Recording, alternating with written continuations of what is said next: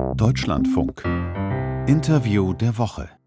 Zu Gast ist Bundesarbeitsminister Hubertus Heil, SPD. Die Fragen stellt Volker Findhammer. Willkommen, Hubertus Heil, hier im Hauptstadtstudio des Deutschlandfunks und schön, dass Sie die Zeit gefunden haben in diesen Tagen, wo ja die Koalition unter erheblichem Handlungsdruck steht. Und obwohl sie natürlich andere Bereiche verantworten müssen, wie etwa den Mindestlohn, der ja gerade erst in Kraft getreten ist und auf den wir noch ausführlich eingehen werden, kommen wir hier und heute an dem 200 Milliarden Euro Paket der Koalition nicht vorbei, mit dem ja die Preisentwicklung bei Strom und Gas aufgefangen werden sollen. Wenn wir jetzt mal die Geschichte dieser Woche angucken, das kam quasi in letzter Minute, kurz bevor die ursprünglich geplante Gasumlage in Kraft getreten wäre. Und wir alle haben ja mitbekommen, dass das auch in der Koalition tatsächlich kein einfacher Weg war. Können Sie uns hier und heute sagen, was am Ende den Ausschlag zu diesem Schritt gegeben hat? Es ist gemeinsame Bewusstsein, Herr Findhammer, dass wir vor riesigen Aufgaben stehen. Wir dürfen ja nicht vergessen, dass die hohe Inflation und auch die wirtschaftlichen Probleme die damit einhergehen, einen politischen Hintergrund haben. Äh, Putin versucht Gas als Waffe einzusetzen, um unsere Gesellschaft wirtschaftlich zu schädigen, sozial zu spalten, damit die politische Solidarität des Westens mit der Ukraine nachlässt. Und wir haben Schutzschirm gebaut, ähm, um dafür zu sorgen, dass wir die Gesellschaft zusammenhalten, auch unsere Wirtschaft gut durch schwierige Zeiten bringen.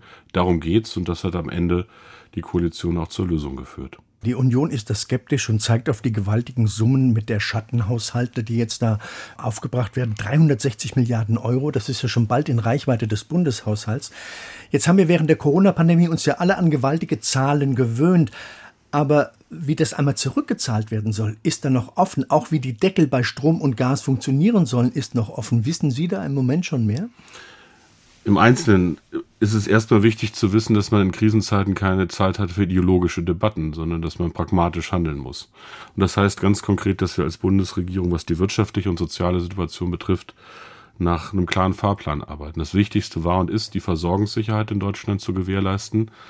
Äh, Gas aus Russland steht nicht mehr zur Verfügung. Wir haben dafür gesorgt, dass Speicher voll äh, geladen werden konnten, dass wir Ersatz beschafft haben und dass wir die Chance haben, ohne eine weitere Stufe von Gasnotlage durch diesen Winter zu kommen. Denn das wäre ökonomisch und sozial das Schwierigste. Zweitens, es geht darum, dass wir mit den Kosten bei Gas und Strom runterkommen für Wirtschaft und Verbraucher und Verbraucher. Dafür ist jetzt dieser Schutzschirm notwendig und auch richtig, dafür zu sorgen, dass wir nicht wirtschaftliche Substanz oder gar industrielle Basis und Arbeitsplätze verlieren, weil wir viele Unternehmen haben, die getroffen sind und auch viele Menschen kaum noch Rücklagen haben in dieser Inflation. Deshalb ist es wirtschaftlich und sozial geboten. Drittens Entlastungspakete gezielt für untere und mittlere Einkommen im Wert von 100 Milliarden, die wir umsetzen in den sozialen Zusammenhalt. Viertens Wirtschaftshilfen für Unternehmen, die sonst ein gutes Geschäftsmodell haben. Und fünftens auch das bewährte Instrument der Kurzarbeit, um den Arbeitsmarkt robust durch die Krise zu bringen. Das alles ist notwendig, damit wir diese Zeit gut überstehen, damit Deutschland äh, auch in Zukunft die Chance auf Wohlstand hat und damit wir nicht zulassen nochmal, dass Putin Erfolg hat, indem er unsere Gesellschaft wirtschaftlich und sozial destabilisiert. Denn das ist nach den Reden, die er in Vladivostok und in St. Petersburg auf seinen Wirtschaftsforen gehalten hat, das erklärte Ziel. Und das werden wir nicht zulassen. Deutschland wird das packen und wir werden Zusammenhalt organisieren als Gesellschaft und als Staat. Und das unterschätzt Putin maßlos. Ich muss aber doch noch mal über das Geld sprechen, Herr Heil. Mit der jetzt gefundenen Konstruktion bleibt ja die Schuldenbremse erst einmal unangetastet, worauf ja Christian Lindner und die FDP vor allen Dingen vehement gedrängt hat. Gilt das auch für Sie, wo die Schuldenbremse ja auch in Teilen der SPD in Frage gestellt wird, weil das Geld muss irgendwann zurückgezahlt werden oder man muss, über den Arbeitsmarkt werden wir noch reden müssen, im kommenden Jahr zusätzliches Geld in die Hand nehmen. Also ist die Schuldenbremse für Sie tatsächlich auch unantastbar? Die Schuldenbremse ist zum einen Verfassungswirklichkeit in Deutschland. Sie kennt in Notzeiten die Möglichkeit von Ausnahmen bei Naturkatastrophen oder schweren wirtschaftlichen Verwerfungen. Von denen haben wir in der Corona-Wirtschaftskrise auch Gebrauch gemacht. Wir haben jetzt ähm, gesagt, was notwendig ist und die Möglichkeiten dieses Jahres auch genutzt. Das Ziel ist, dass wir damit das Jahr, das nächste Jahr wirtschaftlich und sozial gut überstehen. Wenn das gelingt, und das war ja Ihre Frage, dann haben wir die Chance, aus dieser Krise wirtschaftlich rauszuwachsen und mit Steuermehreinnahmen und auch höheren Sozialversicherungsbeiträgen dafür zu sorgen, dass wir Schulden auch wieder runterbringen an dieser Stelle. Und darum muss es ja gehen. Dennoch ist auch die Frage zu stellen, wie das in Zukunft mal zurückgezahlt werden soll. Auch darüber gibt es ja auch einen vehementen Streit. Gibt es auch die Debatte über eine Vermögensabgabe, zumindest für diejenigen, die in dieser Krisensituation auch deutlich mehr verdienen als andere. Wäre das für Sie auch eine Möglichkeit, dass man auf diejenigen zurückgreift, bei denen die Gewinne in dieser Krise explodiert sind? Ja, das tun wir beispielsweise, indem wir dafür sorgen, dass in den Strommarkt eingegriffen wird. Das ist schon richtig. Ich Sozialdemokrat bin ich immer dafür, dass wir Lasten und Chancen auch in der Gesellschaft äh, gerecht verteilen. Es geht um drei Entlastungspakete, jetzt geht es jetzt um diesen Schutzschirm. Das ist alles ist nicht wichtig, damit sich eine Koalition irgendwie zusammenrappelt oder wohlfühlt, sondern es ist wichtig für Deutschland, diese Gesellschaft zusammenzuhalten. Aber ein sozialdemokratisches Ja zur Vermögensabgabe habe ich jetzt da nicht rausgehört. Sie kennen das Wahlprogramm meiner Partei, das ist in der Koalition aber nicht vereinbart. Umso mehr ist es wichtig, dass wir dafür sorgen, dass eine gerechte Verteilung auch stärker in Deutschland stattfindet. Und in meinem Arbeitsbereich geht es vor allen Dingen um gerechtere Löhne. Das Interview der Woche im Deutschlandfunk heute mit Arbeitsminister Hubertus Heil. Unter normalen Bedingungen, ohne eine Krise, hätten wir wahrscheinlich die ersten zehn Minuten schon über den Mindestlohn geredet, weil der ist gestern in Kraft getreten und äh, hat natürlich eine große Bedeutung für knapp sieben Millionen Menschen in Deutschland. Aber an diesem Wochenende geht das Thema geradezu unter, weil wir eben mit Gas und den Kriegsfolgen der Ukraine viel zu tun haben. Was hätten Sie unter den normalen Bedingungen denn jetzt über den Mindestlohn den Menschen erzählt an diesem Wochenende? Na, es geht vielleicht in den Medien ein bisschen unter, aber Gott sei Dank nicht in den Portemonnaies der Menschen, bei denen das ankommt. Denn um die muss es ja gehen. Es geht um sehr, sehr fleißige Menschen, um Menschen, die in der Lagerlogistik arbeiten oder die Brötchen verkaufen, die davon profitieren. Das sind überwiegend Frauen, auch viele Beschäftigte in Ostdeutschland, aber auch im Westen in strukturschwachen Gebieten, die hart arbeiten, aber zu wenig verdienen. Und das ist für viele Menschen die größte Lohnerhöhung in ihrem Leben, gemessen am letzten Jahr um 22 Prozent, gemessen an der Erhöhung im Juni, da ging es auf 10,45 Euro, immerhin 15 Prozent. Das hilft Menschen zudem in dieser schwierigen Zeit akut, weil es dafür sorgt, dass Löhne auch in diesem Bereich steigen. Und der Kombination übrigens mit Entlastungen, die wir ja auch für Menschen mit geringem Einkommen jetzt organisieren, Stichwort Senkung von Sozialversicherungsbeiträgen, und Wohngeld hilft das Menschen gerade auch in dieser schwierigen Zeit. Als die 12 Euro beschlossen wurden, klang es noch nach einer gewaltigen Zahl. Sie haben gesagt, gegenüber dem vergangenen Jahr eine Lohnsteigerung um fast 22 Prozent. Angesichts der Inflationsrate, die wir im Moment haben, reichen da die 12 Euro nicht hin? Muss man schon fast sagen, die Mindestlohnkommission müsste im kommenden Jahr noch eine weitere Erhöhung beschließen, damit das zum Leben ausreichend äh, überhaupt ist? Na, erstmal muss man sagen, das ist ein großer, großer Schritt. Wie gesagt, die größte Lohnerhöhung für viele Menschen in ihrem Leben und es hilft, dass die unteren Einkommen stärker auch an die mittleren Einkommen herangeführt werden. Die Europäische Union hat mal gesagt, eine vernünftige Lohnuntergrenze sind 60 Prozent des mittleren Einkommens. Aber wenn Sie mich fragen, hilft das in der akuten Zeit, kann ich sagen, nee, alleine nicht. Aber mit den Entlastungen, dass wir zum Beispiel für Menschen, die weniger als 2000 Euro bekommen, ab 1. Januar die Sozialversicherungsbeiträge massiv senken, damit die mehr in der Tasche haben, damit netto mehr in der Tasche ist, ohne übrigens, dass sie sich in diese sozialen Anwartschaften zum Beispiel bei der Rente verschlechtern in der Kombination mit dem Wohngeld und mit den Maßnahmen, die jetzt zur Senkung von Strom- und von Gaspreisen eingesetzt werden, helfen wir Menschen mit geringem Einkommen gut durch diese Zeit zu kommen. Es ist beides wichtig, dass Löhne angemessen steigen und dass wir Entlastungen organisieren. Das tun wir auch. In einigen ostdeutschen Landkreisen, etwa in Sonneberg in Thüringen oder auch im Landkreis Teltow-Fleming in Brandenburg, liegt der Anteil der Geringverdiener bei knapp 44 Prozent. In Erlangen und München unter 10 Prozent. Und generell, Sie haben es ja auch schon erwähnt, gibt es da wirklich ein deutliches Ost-West-Gefälle. Darin ist ja wohl auch ein wesentlicher Grund zu sehen, weshalb in Brandenburg, wo Sie ja auch inzwischen wohnen, am vergangenen Montag 17.000 Menschen auf die Straße gegangen sind, gegen die steigenden Energiepreise zu demonstrieren, gegen überhaupt den politischen Unmut äh, auf die Straße zu bringen. Können Sie diese Menschen mit dieser Erhöhung des Mindestlohns wieder erreichen? Mein Eindruck ist, ähm, dass es in größeren Teilen Ostdeutschlands, auch nicht in Gesamtostdeutschland, aus zwei Gründen eine höhere Anspannung gibt in dieser Situation. Zum einen ist es tatsächlich so, dass wir immer noch ein Lohngefälle haben, das im Wesentlichen daran liegt, dass die Tarifbindung im Westen größer ist.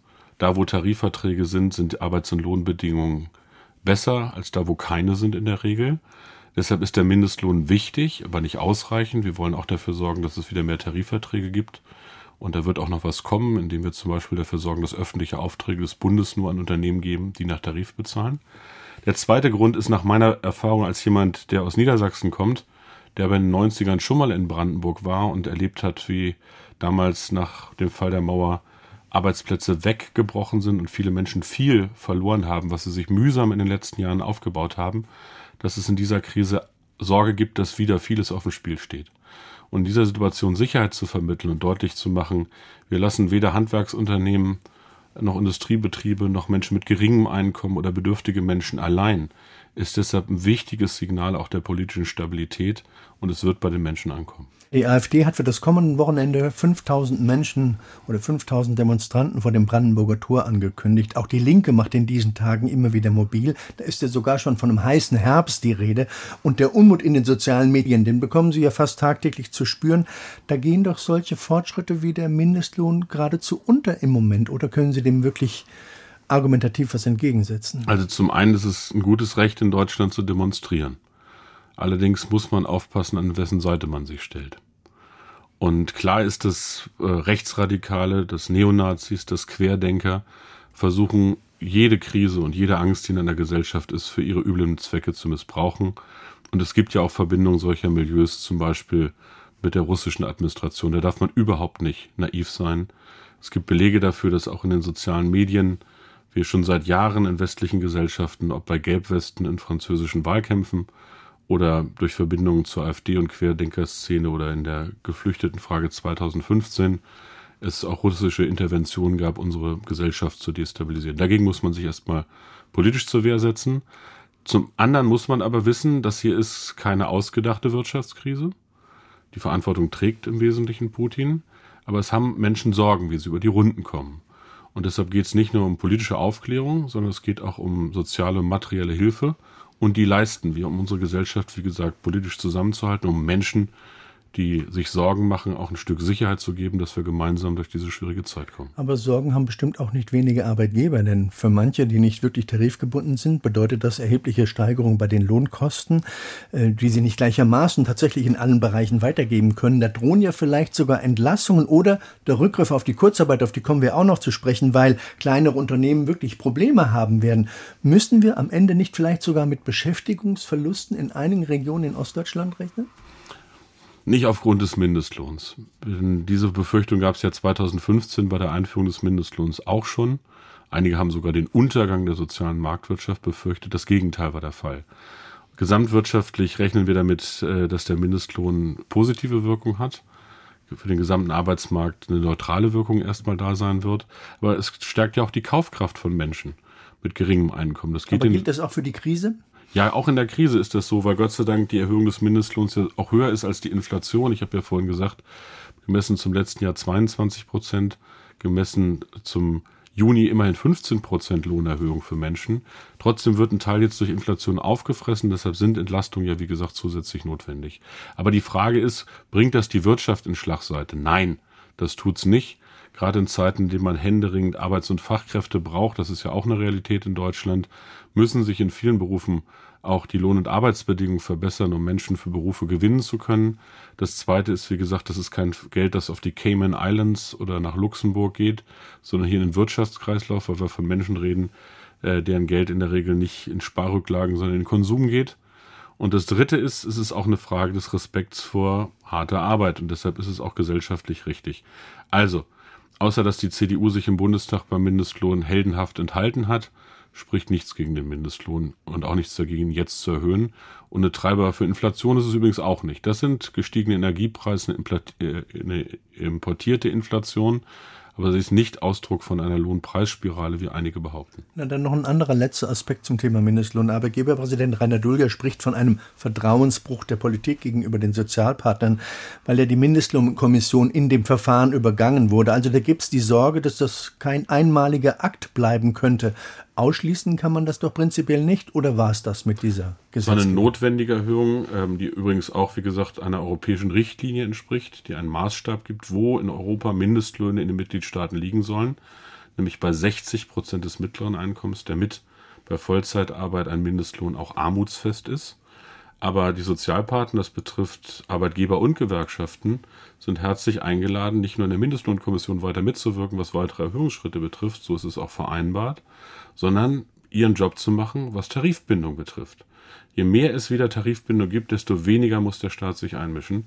Und ich will, dass wir da vernünftig drüber reden zwischen Gewerkschaften Arbeitgebern und auch Staat, was dafür notwendig ist. Denn diese Zahl will ich Ihnen noch nennen. Wir hatten mal eine Tarifbindung vor 30, 40 Jahren, die war noch bei 80 Prozent. Wir haben jetzt eine, die ist noch bei 51 Prozent. Und Aber da ist die Politik doch mittellos oder haben Sie Mittel und Wege, wie man das verändern kann? Ja, wir können nicht direkt Tarifverträge machen. Das ist Aufgabe von Gewerkschaften, Arbeitgeber. Da müssen beide Seiten auch ihren Job machen. Aber wir können durchaus darüber reden, welchen Rahmen wir dafür brauchen. Wir werden, das haben wir in der Koalition auch vereinbart, dafür zum Beispiel sorgen, dass öffentliche Aufträge des Staates auf Bundesebene nur an die Unternehmen geben, die nach Tarif bezahlen. Weil übrigens Unternehmen, die Leute nach Tarif bezahlen, auch im Wettbewerb ja nicht benachteiligt werden sollten. Und das hilft auch Anreize für mehr Tarifbindung zu setzen. Das Interview der Woche im Deutschlandfunk heute mit Bundesarbeitsminister Hubertus Heil. Herr Heil, wir bleiben jetzt mal beim Arbeitsmarkt in der engeren Version. Sie haben jetzt das Kurzarbeitergeld bzw. die bisherigen großzügigen Regelungen beim Kurzarbeitergeld mit den erleichterten Zugängen bis zum Jahresende verlängert. Ist es ja eigentlich nicht viel zu kurz, wenn man vermuten muss, dass die wirtschaftlichen Folgen der Krise erst allmählich durchschlagen. Wir laufen ja nach dem Herbstgutachten der führenden Wirtschaftswissenschaftler auf eine Rezession zu oder geradezu stürmen wir hinein, da wäre doch eine Verlängerung um ein ganzes Jahr eigentlich angemessen und richtig gewesen. Er muss dazu wissen, wir haben jetzt erstmal diese Verordnung gezogen, den sogenannten vereinfachten Zugang Kurzarbeit einsetzen zu können, für Unternehmen und Beschäftigte bis Ende des Jahres zu erleichtern. Aber wir haben gleichzeitig den Bundestag gebeten, das hat er auch beschlossen, uns im Zweifelsfall, wenn es wirtschaftlich eskalieren sollte, tatsächlich auch weitere Verordnungsermächtigungen über den 31.12. hinaus in die Hand zu geben, auch noch nachsteuern zu können. Und für den Fall, dass es wirtschaftlich eskaliert, werde ich keine Sekunde zweifeln, auch davon Gebrauch zu machen. In der Corona-Zeit waren über sechs Millionen Beschäftigte in Kurzarbeit. Die Bundesagentur hat dafür über 46 Milliarden Euro ausgegeben. Sie haben 24 Milliarden Euro zuschießen müssen. Könnten Sie vor dem Hintergrund solcher Szenarien überhaupt noch mal diese finanziellen Mittel in der gleichen Art und Weise mobilisieren? Die Schuldenbremse würde Ihnen doch da auch einen Strich durch die Rechnung machen. Es gibt ein paar gute Nachrichten. Wir haben nicht sechs Millionen Menschen in Kurzarbeit zu befürchten und das war am Anfang 2020 der Corona-Pandemie und Wirtschaftskrise der Fall. Die meisten sind in Vollzeitarbeit zurückgegangen. Es hat geholfen, Beschäftigung zu sichern. Es hat Unternehmen geholfen, Fachkräfte an Bord zu halten. Es hat die gesamtwirtschaftliche Nachfrage stabilisiert. Das war und ist ein erprobtes Kriseninstrument. Wir setzen es jetzt da noch ein, wo es notwendig ist, wo zum Beispiel Unternehmen durch gestörte Lieferketten Produktionsprobleme haben oder wo konjunkturell die Nachfrage weggebrochen ist, um Brücken zu bauen, bis sich Wirtschaft wieder erholt hat. Ich rechne nicht damit, dass das in dem Maße wie 2020 der Fall ist. Wir sind aber alle ein bisschen auf der Hut, weil uns auch Ökonomen sagen, es ist nicht alles kalkulierbar. Je nachdem, wie Wirtschaft läuft, wie Weltwirtschaft sich entwickelt, wie dieser Krieg dauert oder eskaliert, ist es gut, dass wir alle Instrumente parat haben, um im Zweifelsfall reagieren zu können. Kurzarbeit steht jetzt zur Verfügung. Das gibt Unternehmen und Beschäftigten Sicherheit. Wie gesagt, vorrangig sind Wirtschaftshilfen und Entlastungsmaßnahmen. Aber da, wo es notwendig ist, werden wir Kurzarbeit einsetzen. Und wir haben auch die finanziellen Möglichkeiten im Bund und in der Bundesagentur das hinzubekommen. Wir haben inzwischen übrigens Gott sei Dank, dadurch, dass der Arbeitsmarkt durch Kurzarbeit so gut gelaufen ist, dass die meisten wieder in Vollzeitarbeit zurückgekehrt sind und wir einen hohen Stand sozialversicherungspflichtiger Beschäftigung haben, auch wieder Mehreinnahmen bei der Bundesagentur für Arbeit, weil mehr Menschen in die Kasse einzahlen. Insofern, das kriegen wir hin. Wir kommen nicht umhin, auch wenn die Zeit schon dem Ende zuläuft, äh, über das Bürgergeld noch einmal zu reden, Herr Heil. Damit soll ja Hartz IV abgelöst werden. Die Sozialverbände kritisieren ja schon die geplante Anhebung um lediglich 53 Euro bei den Regelsätzen und verlangen eigentlich das Vierfache, um den sozialen Abstieg zu verhindern. Den Streit werden sie ja bei den Betroffenen wohl kaum gewinnen können. Aber was wäre denn oder was ist denn für Sie der wichtigste Fortschritt bei der geplanten Reform? Das sind zwei Dinge. Zum einen, dass wir Menschen, die in existenzielle Not kommen, verlässlich absichern. Dafür ist es notwendig, dass die Erhöhung des Regelsatzes nicht der Inflationsentwicklung hinterherhinkt. Dafür haben wir jetzt gesorgt.